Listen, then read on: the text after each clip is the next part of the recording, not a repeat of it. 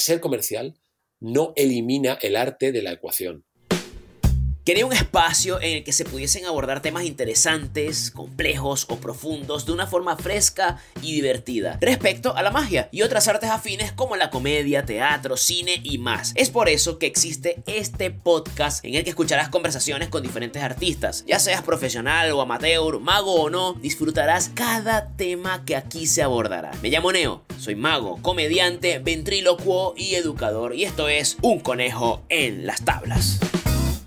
Hola amigos, ¿cómo están? Bienvenidos a otro episodio de Un Conejo en las Tablas. Les habla Neo Rincón. Recuerden que pueden seguirme por las redes sociales arroba paleneo. También pueden mandarme cualquier mensaje o sugerencia a través de un conejo en las tablas arroba gmail.com.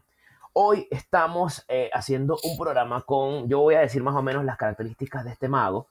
Él es español, unas 3.500 actuaciones trabaja desde el 93, imagínate tú, en magia. Alrededor de 100 programas de TV, estoy seguro que más todavía. Eh, escritor, conferencista, director de eh, Magic Factory. Él es el señor Alberto de Figueiredo. Aquí se insertan aplausos. ¡Eh, ¡Bravo! ¡Eh, ¡Eh, guapo! ¡Guapo!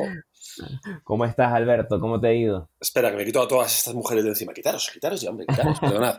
eh, de Magic Factory, oye, ¿qué tal es la experiencia llevando y dirigiendo esa, esa, esa escuela? ¿Es difícil? ¿Cómo, ¿Cómo es el tema de enseñar magia?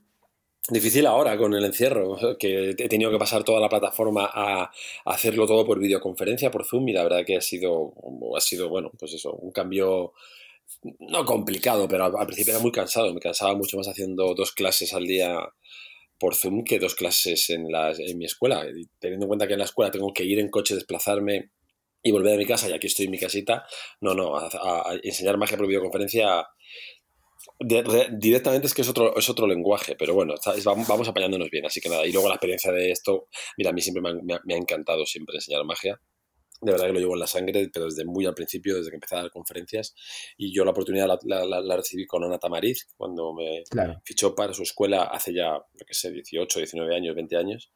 Y luego, pues en un momento en que un amigo, que es el dueño de The Magic Factory, Daniel de Benito, pues necesitaba mi ayuda, porque se quedó sin profesor de la noche a la mañana. Y le dije, venga, va, pues unos meses. Y ya pasó cinco años, claro. Claro, ya estás súper súper entregado a eso. Claro, he visto también videos en el cual haces un, poco de magia, sales tú, tu rostro, para mover las redes sociales y me parece maravilloso. Y, sí, eso, eso, eso, lo lleva a mi escuela, eso no lo hago yo. O sea, ellos deciden qué vídeos subir, que la gente me escribe a mí para preguntarme cosas de, de, de, eso y yo digo, pues que ni lo, ni lo, he visto, ni lo he visto. Pero sí, están, están, haciendo un buen trabajo, tienen ya más seguidores que yo, me cago en todo. Sí, no, está no, está súper lindo, están muy bien hechos los videos, bueno, a mí que me encanta todo el tema de las redes sociales y todo eso, de verdad que se ve súper bello. Pero mira, ¿sabes que El momento de enseñar, pues tú puedes enseñar, qué sé yo, juegos, historia, cualquier cantidad todo lo que implica enseñar magia. Yo, verdad, la verdad, a veces le tengo un poco de miedo a enseñar magia porque creo que es una responsabilidad muy grande, ¿no? Enseñarla mm, bien. Entonces, como que me da mucho. Además, que imagínate tú, la referencia que tenemos acá en, en, en Santiago de Chile es Ricardo Rodríguez. Así que te, imagina, te imaginarás la, la, el medidor que tenemos nosotros para dar clases. Yo, como que, bueno, está Ricardo. Pues ahí está la escuela de Ricardo. Ahí van a aprender muy bien. Entonces, como eso, no es, eso no es una referencia. Eso es la referencia. Está claro. Exacto. Claro. O sea, entonces imagínate. Bueno, y con el nivel, y con el nivel de exigencia de, de, Ricardo, o sea, que es un nivel no. de exigencia, ya tú lo sabes mejor que, mejor que nadie, elevadísimo. Sí, exacto. Entonces, bueno. Mira, mira, eh, ahora tú enseñas muchas cosas, historia, cualquier otra cantidad de cosas que para ti son importantes, pero hay, hay algo que tú tienes y que, primero, eh, quizás no tiene todo el mundo, pero en tu caso es algo que te, caracteriza en tu trabajo y es el tema del de carisma. O sea, el carisma en serio, el conectarse con el público, naturalidad, esa, esa actitud relajada, eh, eh, ¿Eso se enseña? ¿Tú crees no, que eso no, se puede enseñar como no profesor? Pares. Sigue, sigue, no pares. Sigue, por favor. se puede enseñar, se puede... ¿Cómo, cómo, cómo haces para transmitir eso a tus alumnos? Que digan, quiero ser como el profe. Claro, esta, esta, pregunta es como un poquito la pregunta del millón, ¿no? Que esa te la hacen muchas veces. Es, o sea, en, en, en, una escuela de magia, eh, ya, ya, no hablando de la escuela, esto, esto es extrapolable a, a, nuestro arte, por supuesto, eh, pero mucha gente se acerca sin, sin, ningún interés real o no mucho interés, no tanto interés real en la magia como en ser capaces de subirse a un escenario. Hay gente que por su trabajo necesita comunicar en público, pues porque sean, yo qué sé, porque tengan un, sean CEOs de una empresa grande y tienen que subirse a un escenario para dirigirse a sus trabajadores y, les cuesta hacerlo. Entonces, lo que decía es que, claro, yo por ser un mago de la naturaleza que tengo, Eh, desde el día uno ah, eh, intentamos, no, no obligamos a nadie, pero que los alumnos se suban al escenario, todos los meses hacemos actuaciones con público real para que le pierdan el miedo a, a, enfrentarse a, la gente.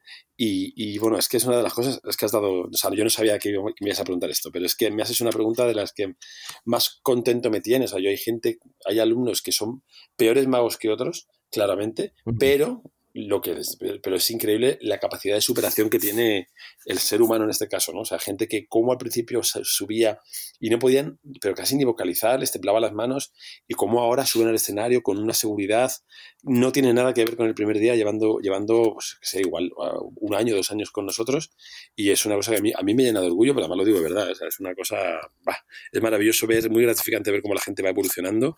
Los que ya son buenos que se hacen mejores y los que eran incapaces que poco a poco van, van rompiendo esas cadenas y, ¿no? y eso es fantástico. Sobre la pregunta de, claro, eh, ¿se puede enseñar carisma? Ah, eh, a ver, eh, hay cosas que llevas toda la vida con ellos. Yo soy, yo soy una persona que, que, he comunicado bien desde que soy un niño, o sea, siempre me he tenido donde gente, donde gente se ha sabido, sin ser mago ni nada, yo siempre pues, he, sabido ser simpático con la gente y esas cosas, esas cosas supongo que van, van con uno y van desde el principio, pero claro, todo es mejorable, por supuesto. Yo no te digo que vayas a ser el mejor comunicador de la historia si eres el tío, aquí diríamos el tío más seta, la persona más, más, más, más, eh, encerrada en sí mismo, pero se puede, se puede.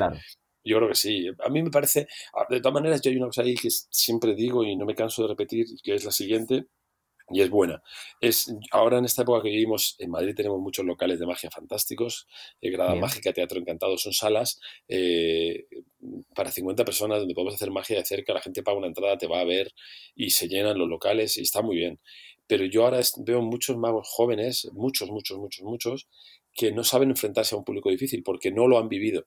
Y eso es una cosa muy importante. Cuando yo empezaba en magia, yo veía a, Mago Miguel, Miguel Puga, veía al Mago More, que no sé si sabes quién es, eh, veía a, muchos, a mucha gente que era como mis, referentes, a Luis Boyano, y claro, yo les iba a ver a sitios, yo estamos, estamos hablando de sitios de eh, salías a actuar a las 2 de la madrugada. O sea, a las 2 de la madrugada, un martes. O sea, hazte una idea del público que te vas a encontrar a las 2 de la madrugada un martes. Y, y encontrar, enfrentarte a gente o sea, a público duro y salir, y salir victorioso, que la gente acabe todo el mundo aplaudiendo y todo el mundo te ha hecho caso y, y eso, ahora no, ahora no, yo soy, hay muchos magos actualmente que veo que eso no lo han vivido y en cuanto se enfrentan a un, a un público que tiene un poquito de dificultad, que hay un tipo que es gracioso y que hace dos chistes o que te interrumpe dos veces, ya es como, joder, qué, qué público más duro. Bueno, hombre, yo creo que parte de ese carisma y parte de ese a mí lo que me dicen mucho es lo de, jo, es que tienes salidas para todo, es que cómo sales, es que te dicen algo y enseguida estás al quite, enseguida contraatacas y con, con simpatía y con humor y, y cayendo bien. Pues es que eso no, yo, eso no se nace con ello tampoco, eso hay que aprender a, hay que aprender a ser capaces de ser, literalmente, y experiencia que no se va a coger seguramente actuando en un teatro o en un centro cultural todos los días, no se va a coger, se coge en sitios donde sean más, más complicados y y eso es, que yo creo que no hay, no, hay vuelta de hoja, es lo que hay que hacer. hay, que pelear.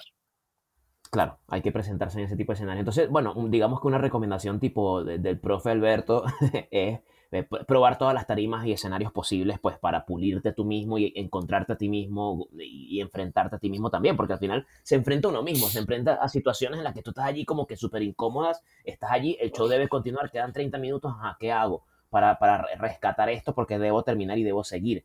¿No?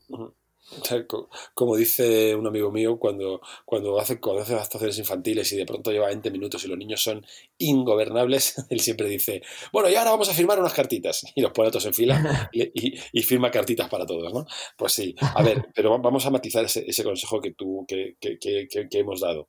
Eh, no es tan así. yo, te, yo te soy sincero, si tú puedes toda tu vida vivir de la magia, vivir holgadamente, cómodamente y no tienes que enfrentarte nunca a un público duro, mejor para ti. O sea, yo creo que es mejor para ti. Yo no te digo que tengas que, oye, es que yo trabajo en un teatro todos los días, el teatro se me llena, pero ha dicho Alberto y Figueredo que tengo que ponerme a hacer actuaciones difíciles, pues me voy a ir a, salas de fiesta de mala muerte. No, no, no, en absoluto. O sea, si tú puedes vivir muy bien con lo que haces y, no tienes que enfrentarte nunca a un público difícil, pues mira, eso que te llevas, así de claro. Yo no digo que eso sea lo que haya que hacer, lo que digo es que creo que es muy bueno para, es una muy buena experiencia y es muy bueno para nuestro, para el arte de cualquier comunicador, nada más. Claro. Mira, sabes, Alberto, tú haces, tú, tú haces, digamos que te has presentado en cualquier cantidad de escenarios y no me refiero ahora al, al, al, al, al espacio en sí, me refiero al público, al tipo de show, eventos familiares, eventos corporativos, eventos infantiles. ¿Cómo, a ver, ¿cómo haces? ¿Tú te desdoblas? O sea, ¿hay un Alberto para cada uno? O básicamente, pues tú dices, mira, soy, soy yo, pero ahora con niños. Soy yo, pero ahora con una ancianita que está cumpliendo 90 años. Soy yo, pero ahora para un CEO de una empresa. ¿Cómo, cómo, cómo trabaja eso? Esa pregunta, esa pregunta está muy bien, la verdad que no me la han hecho yo creo que nunca, hasta que buena, Neo. Eh, pero antes de eso te voy a hacer yo a ti una pregunta, Neo, de verdad, la tengo, la tengo ahí, la, tengo ahí hace tiempo y la tengo que soltar. Eh, dime que lo de Neo es porque tus padres o tu padre era un friki de Matrix, tío, y cuando naciste te puso Neo por eso. Dime que sí, tío. Soy más, soy más viejo que Matrix, yo soy del 86. Es decir, que cuando yo nací no existía. Y no, y mi nombre es peor, mi nombre es Neoman, así que... ¡Ay, mi, eh, sí, Neoman suena como un superhéroe, pero bueno, ya nací con nombre de mago, listo. Sí, Neo y se quedó Neo. Pues. De hecho, hoy día ya, ya, la mayoría de la gente no sabe que yo me llamo Neoman, me llamo Neo, ya más fácil. Claro, y mucho mejor. Joder, macho, qué envidia me das, de verdad. Suena bien, suena bien. Oh, es que fíjate, tú fíjate lo que tiene que ser decir tu correo. Yo qué sé, neo arroba neo.com. Yo tengo que decir neo, es alberto arroba alberto de ¿Cómo es? A ver, Alberto qué, Alberto cómo, Alberto. Bueno, vale, ya está. Hecho, he pasado, cerramos este telón y continuamos con tu pregunta. Eh, que refrescamela, por favor. la, pregunta es, ¿se desdobla? ¿Cómo ah, haces para hacer un mago que abarca tanto? ¿Cómo haces para manejarte en diferentes esos roles de mago? Mira, Arturo Dascanio, mi maestro, uno de mis maestros, decía una cosa que, que a mí me, llamó, me llamó mucho la atención desde, el principio. Él decía, hay que especializarse, siempre hay que especializarse y en el cartomago. Y yo no es una de las cosas que, que tomé en ningún caso de Arturito. O sea, yo creo que no hay que especializarse, yo creo que hay que hacer muchas, muchas, muchas cosas en la vida, entre la vida mágica, y luego hay que ir abandonando las que menos te, las que menos te compensan. Entonces, cuando yo empezaba en el mundo de la magia, primero había mucha menos información que ahora, obviamente. No había redes sociales, no se podía vivir de los magos como se vive ahora. Y ahora hay muchos magos que viven exclusivamente de los magos y que diría casi que, que apenas han actuado en público y, un poquito están predicando con, creo que con una experiencia que, no tienen detrás. En mi caso, si algo me sobra es justamente esa parte, la experiencia.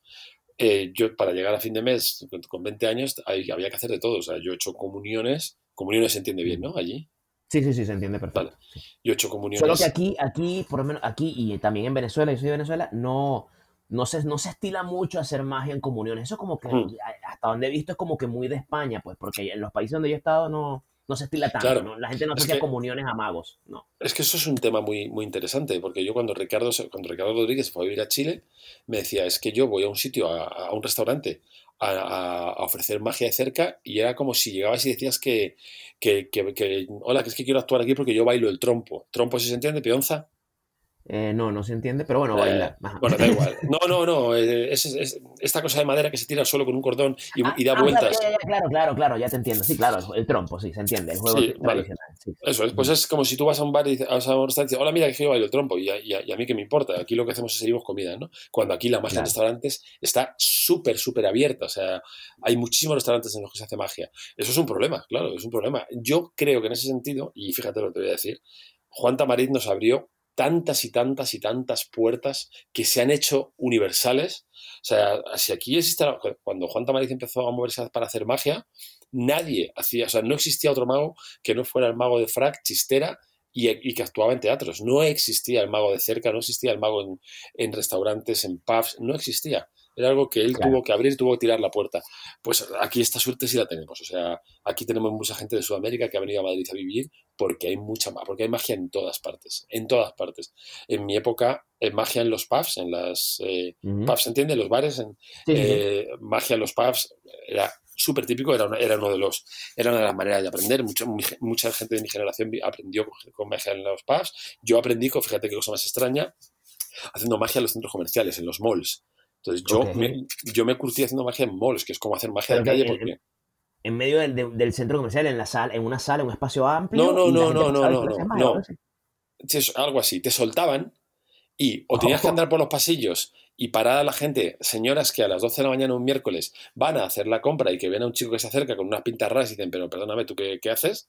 Eso era eh, un caso muy típico. El otro caso era que nos ponían una pequeña decoración en, digamos, en un espacio más abierto, en una, en una placita de, de un mall, y allí pues llamábamos la atención sin micrófono y sin nada, y eso era hacer magia de calle.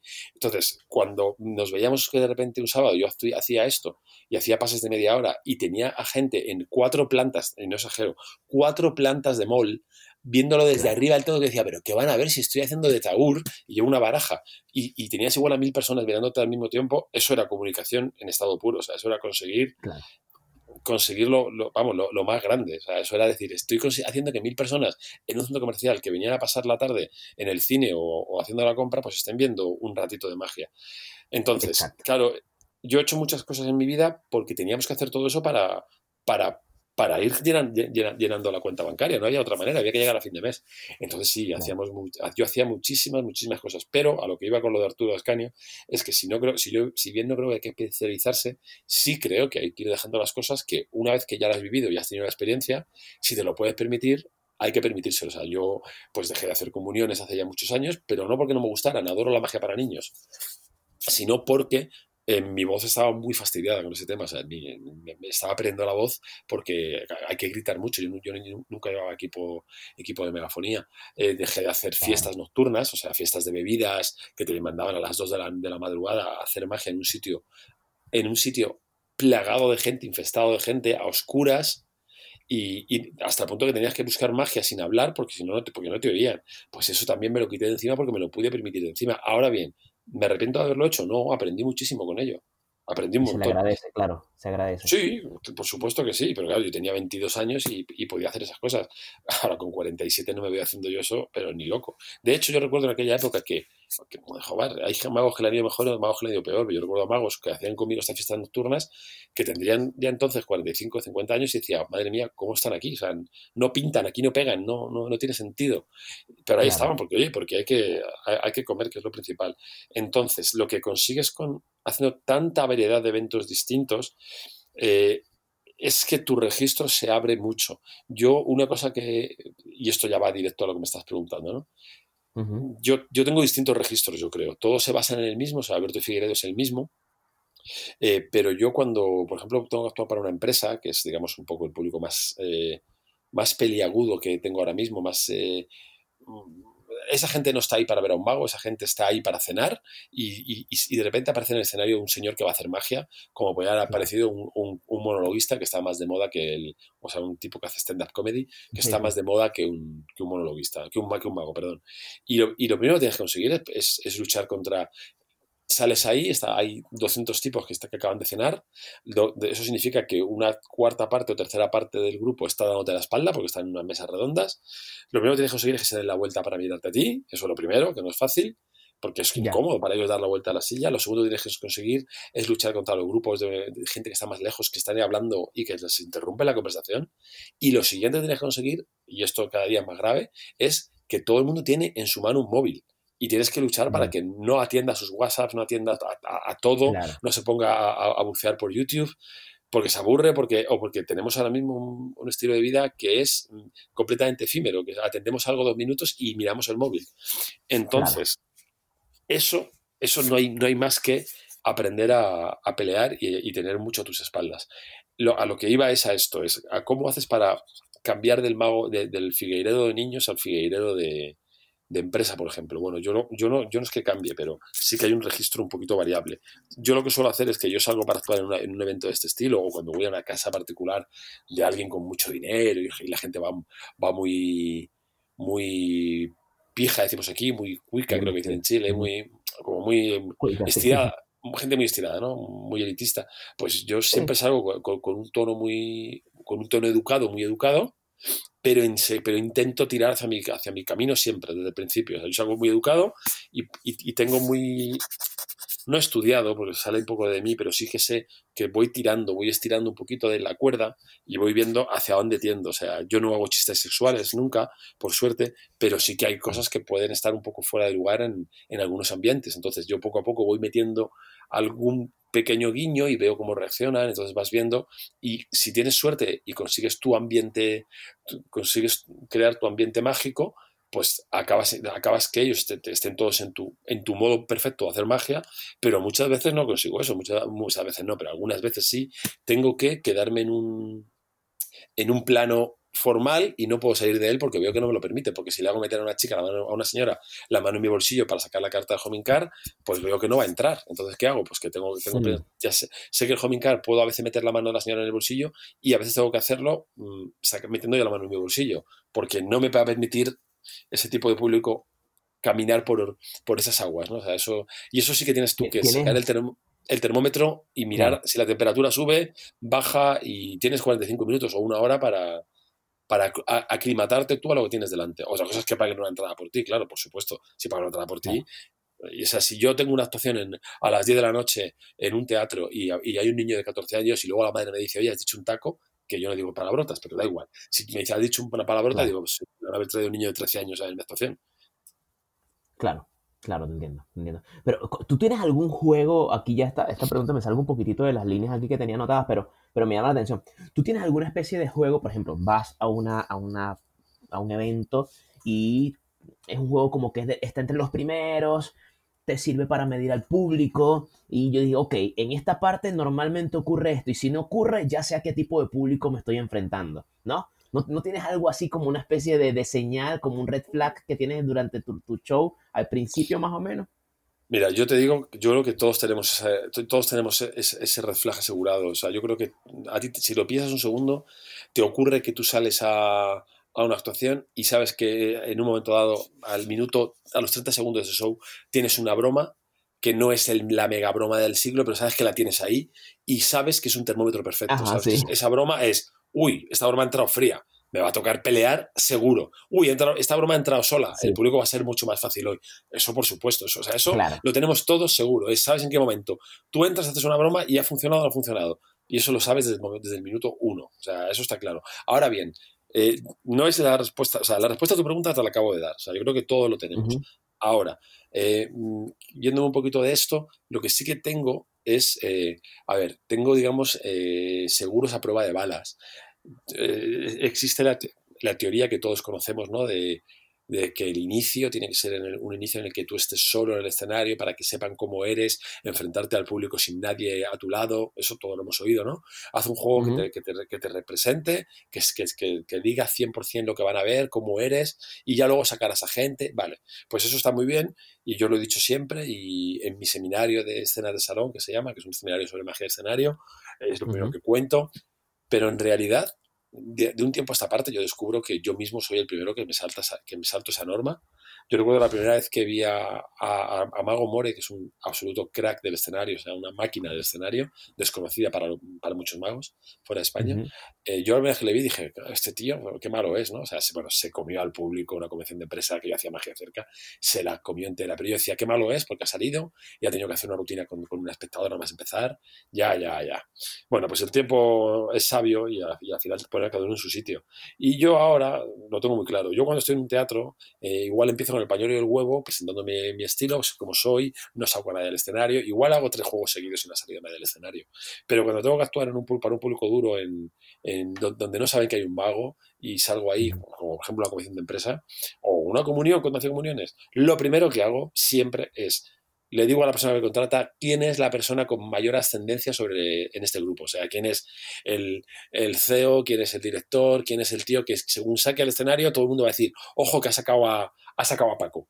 Eso es lo primero que hago. Entonces, yo lo primero que hago es que salgo y digo, hola, ¿qué tal? Me llamo tal, hago la primera broma de entrada y digo, estoy aquí porque a Pedro Martínez le gusta mucho la magia y, me han pedido que le enseñe a hacer un juego de magia. Hoy va a hacer magia Pedro Martínez. Y saco a Pedro Martínez y mi primer juego es con, con esa persona en, el escenario, donde me aseguro que por lo menos la gente va a atender por respeto a esa persona o porque esa persona es una persona que cae muy bien y todo el mundo quiere verlo. O sea, que si voy a una, cena de, empresa y está Tom Cruise, al primero que saco es a Tom Cruise. Vamos, lo tengo clarísimo. Porque si Tom Cruise no consigue eh, captar la, atención del público, yo, no, yo lo voy a conseguir menos que Tom Cruise. Claro. Así que esa es mi manera de, verlo. O sea, lo que tienes que hacer es triunfar, eso, eso por encima de todo. Entonces, mm, dime, No, continúa, continúa. No, no, no, está, bien, está bien. Estaba ya, estaba andando lo mismo. Mira, eh, lo, otro, esto nos lleva, por supuesto, en todo lo que estás hablando de tu estilo, de, la forma en la que tú la forma en la que tú trabajas basada en tu experiencia, me lleva a otra parte y es una parte más para magos, la parte de tus juegos, ¿bien? basado en los libros que tuve la oportunidad de leer, creo que último creo que fue, no, el penúltimo. Eh, muy, muy buenos juegos. 25, juegos muy creativos, muy prácticos, muy asibles, divertidos, que obviamente hablan de lo que tú normalmente vives. Bien. Em, ¿Cuáles son tus criterios para trabajar un juego? ¿No te obsesionas con alguna idea y tú dices, mira, ¿sabes qué? Quiero hacer un juego en el que pase tal cuestión que nacen basado en lo que vives o simplemente un antojo personal. ¿Cómo es ese proceso? Bien, un eurito. Quiero un eurito, un eurito por cada vez que me hacen esta pregunta, de verdad. Eh, es que, claro, es. Eh, a ver, yo no tengo. mira, yo he leído. Piensa en magos creativos y piensa en sus obras. Yo no, no conozco ningún. O sea, ningún. O sea, el mago más creativo para mí que yo conozco, que he conocido nunca, será Gaetan Bloom. Y, y quizá luego Paul Harris o Jimmy Steinmeier son magos creativos a más no poder eh, dime dónde está, dónde está su tratado de cómo se crea. Si lo tienen, Gaetan habla, en, es que no, eso no existe. yo no creo que exista un tratado de cómo hacer la magia creativa, cómo hacer que, la creatividad. Esos señores son absolutas máquinas de pensar. O sea, esa gente estará todo el día pensando en ideas. Esa gente se mete en un, aquí llamamos todo a 100, en un bazar chino, en, bueno, ¿sabes? Estas tiendas que venden baratísimas mil cosas, se meten ahí, se ponen a mirar cosas y dicen, a ¿esto qué puedo hacer con esto? Bueno, pues Tendrán una manera que suelen trabajar, pero es muy complicado explicar cómo cada uno hace lo suyo. Primero, yo no me considero un mago creativo, ese es, el punto número uno, nunca me lo he considerado. Y, pero sí te puedo decir cómo llego yo a, mis juegos y llego desde cientos de puntos de vista. O sea, eh, me puede ocurrir que estoy en el teatro, porque siempre aconsejo a, a, los magos lo mismo. Tenéis que ver cosas, eh, expresiones artísticas que no sean magia saliros de la magia y ved otro tipo de arte, ya sea teatro, ya sea cosas en la calle, ya sean malabares, eso es lo que hay que hacer. Bueno, pues si yo estoy viendo en un teatro y veo, esto es literalmente un ejemplo que me, pasó hace muchos años, y un tipo rompe un periódico, o sea, sonando una música, cuando rompe un periódico deja sonar la música, ¿no? Parecido a lo que hacía este con la nota musical, es Christopher Hart. Eh, pues, ostras, qué buena idea que cuando se rompe el periódico, joder, ¿y eso cómo lo puedo extrapolar a la magia? Bueno, pues obviamente, venga, pues un periódico roto en el que pasa tal, tal, tal, lo que sea. Pues ver eh, a, otros artistas, sin duda, te da muchísimas, muchísimas ideas para, para eh, traspasarlas a la magia sin en ningún caso estar copiando a nadie, simplemente te estás ayudando de un detalle que has visto a alguien, pero un detalle puede ser hasta, hasta la manera de vestir de alguien que dices, joder, si, no sé, lo que sea. O sea, eso es una forma de, pero hay veces que... Eh, he aprendido una técnica, que veo una, que tengo una técnica y digo, ¡hala, qué chula esta técnica se me acaba de ocurrir! Pues venga, tengo que crear un juego alrededor de esta técnica, porque si no esta técnica va a nacer y a morir aquí. Pues tengo una técnica y tengo que llegar a hacer esto. Yo tengo, tengo una técnica en el libro 13 que es un forzaje con el cool, en el cual la, la, baraja es azul, pero la carta que va desde el cool es roja, nunca se ve. Qué bueno esto, es maravilloso, es pero no tengo ningún juego, pues voy a buscarme un juego donde hay, aparezca una carta de otro color y tenga cierto sentido y a darle vueltas. Eh, o sea, esa es otra manera, desde, desde, una, desde una formación técnica para encontrar una idea. Otra vez es eh, por ejemplo, hay un juego que yo tengo que está en 25, por, por esto lo menciono, que se llama Back in Time. Con una cartera Himberg, no sé si te sonará, que es una carta de la cartera que está firmada, que está muy bonito. Bueno, pues eso simplemente me, surgió porque yo quería hacer algo en, el que se rebobinase, en el que fuese atrás en el tiempo. Tenía esa idea de hacer algo y entonces empecé a pensar cosas para cómo puedo hacer para ir atrás en el tiempo.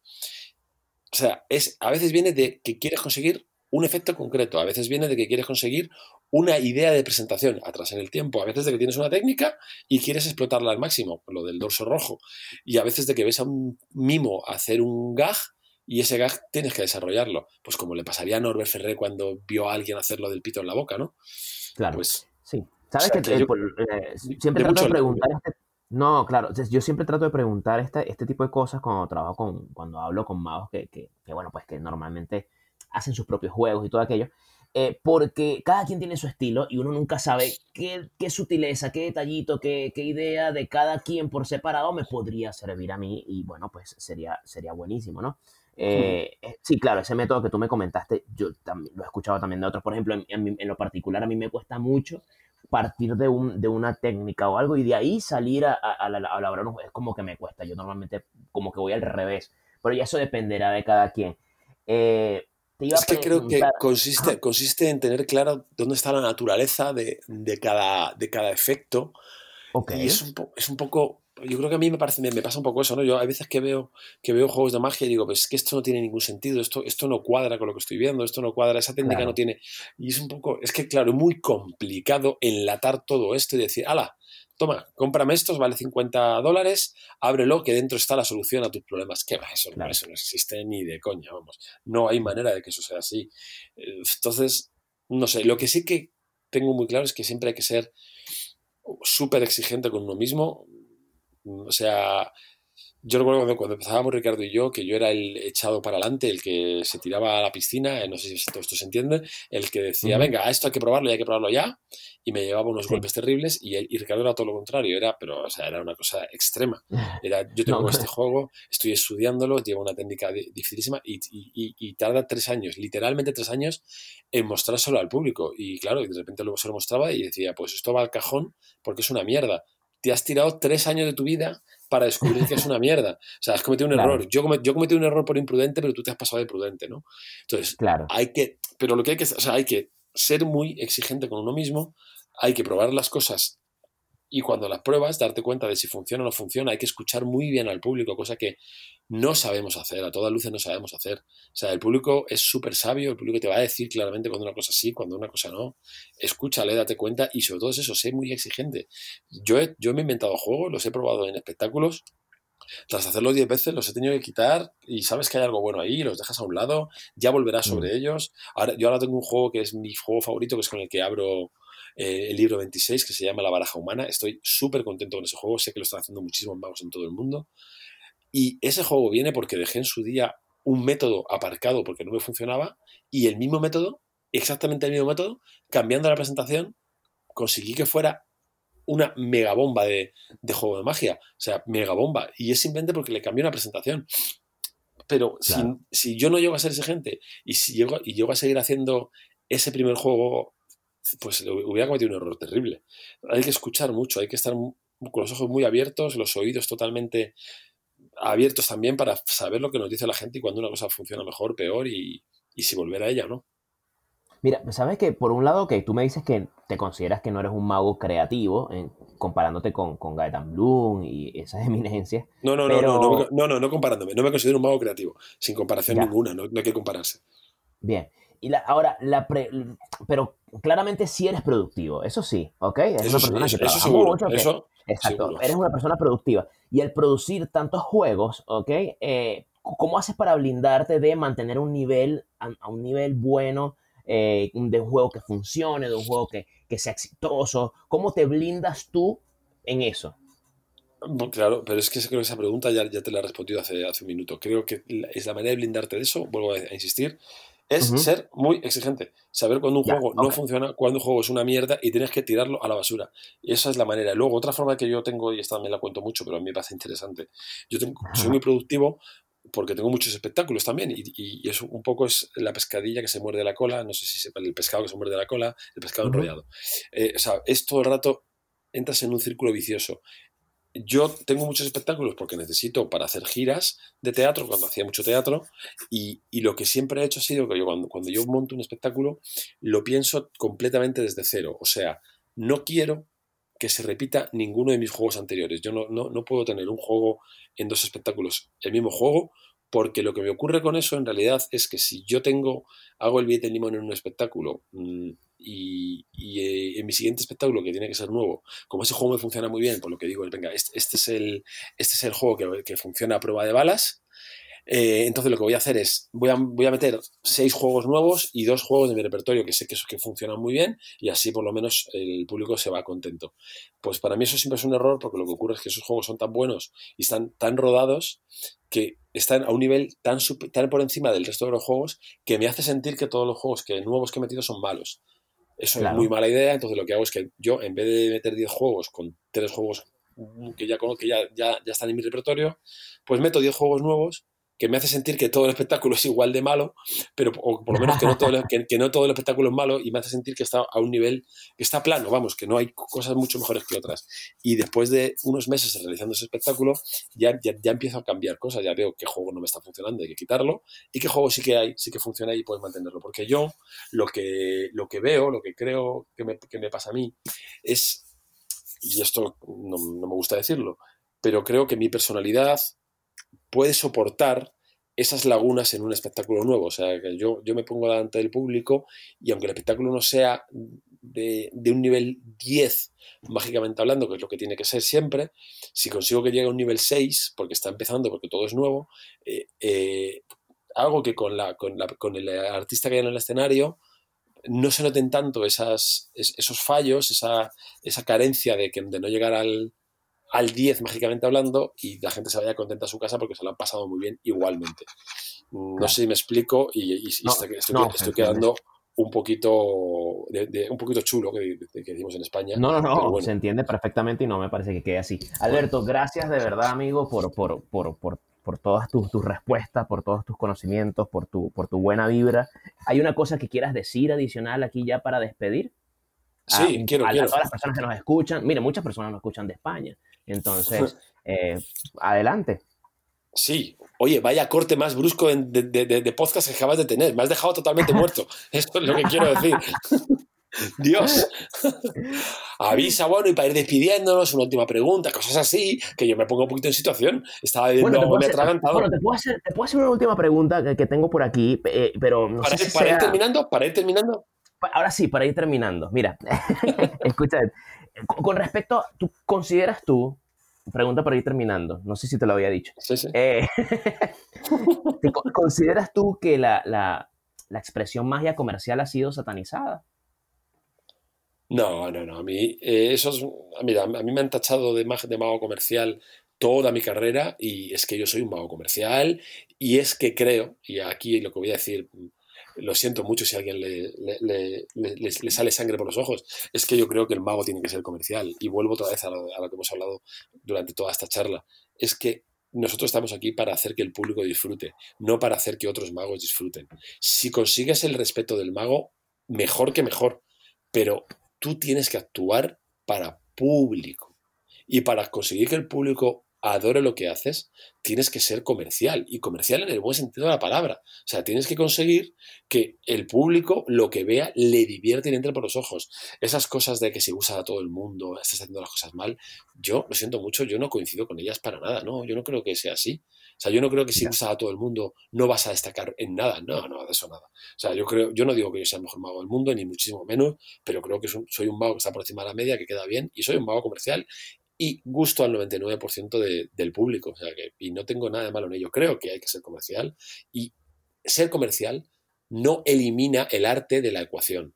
Otra cosa es que quieras hacer los chistes que hacen todos los magos o todos los, o todos los cómicos. Eso son cosas distintas. Eso no, yo eso no, no, lo voy a defender en la vida. Quita todos los chistes, no hagas el juego que hace todo el mundo, no lo hagas igual, no cojas un juego de otro mago y lo, y lo hagas al pie de la letra. Claro que, claro que no, pero eso no quita que seas comercial. Ser comercial no es en ningún caso un término peyorativo, porque ser comercial es, en mi opinión, lo que hay que ser. Tienes que llegar al público, porque hay que llegar a fin de mes sintiéndote muy orgulloso de lo que haces. Y yo me siento muy orgulloso de lo que, de lo que hago y creo que hago muy buena magia y creo que hago muy buena magia comercial. Bien, ah, ese sí es un cierre, ¿viste? Qué bueno quedó esa pregunta. Ah. Yo no, no sabía, yo dije, ¿será que le hago esta pregunta? Pero no, sí funcionó, qué bueno. Tengo que enseñarte a hacer, hacer, estas cosas, macho, ¿no? Tienes experiencia ya, por favor. bueno, hasta luego. Ahora sí, chao. vale, Alberto, muchísimas gracias. Muchas gracias por la buena vibra, ahora sí. un placer, Neo. Muchísimas gracias. Ha sido un lujo, un gusto estar aquí. Vale, pues cuídate muchísimo. Chao. Igualmente, chao.